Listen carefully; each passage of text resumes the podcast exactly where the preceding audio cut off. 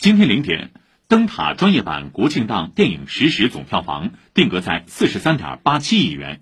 这一数据逼近疫情前二零一九年同期四十四点六六亿元的档期历史最高纪录。上海已超两亿元，领跑全国城市票房排行榜。疫情下强势复苏的国庆档中，《长津湖》《我和我的父辈》两部主旋律影片均步入了十亿元票房行列，奏响档期最强音。其中，《长津湖》上映八天，票房三十四点一二亿元，近七千万人次观众走进影院，感受和传递伟大抗美援朝精神，堪称现象级作品。截至昨天，它还打破十六项中国电影市场纪录，同时以五点三亿美元暂列二零二一年全球票房第四。